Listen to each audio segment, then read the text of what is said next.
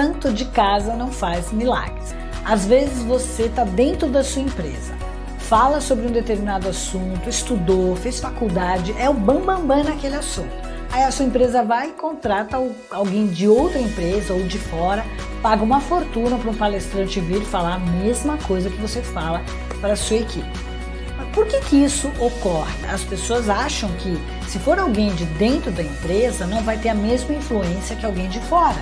Porque as pessoas ali vão falar assim: ah, mas ele está falando isso porque ele é da empresa, porque está querendo puxar o saco da empresa, do patrão ou de coisa e tal.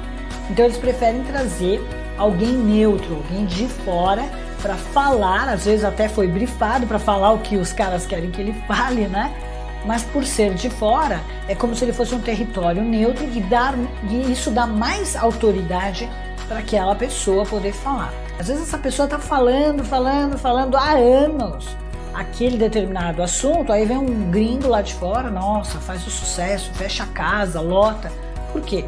Pela mesma coisa do ditado popular. Foram doutrinadas a achar que tudo que é de fora é melhor, que o santo de casa não faz milagre entre escolher um, um, gringo falando uma besteira e talvez um brasileiro com conteúdo é, bom, eles vão acabar ouvindo o gringo, a menos que o brasileiro tenha ido para fora, tá morando lá fora do país. Né? Às vezes o cara não era ninguém aqui, era um Zé Ruela.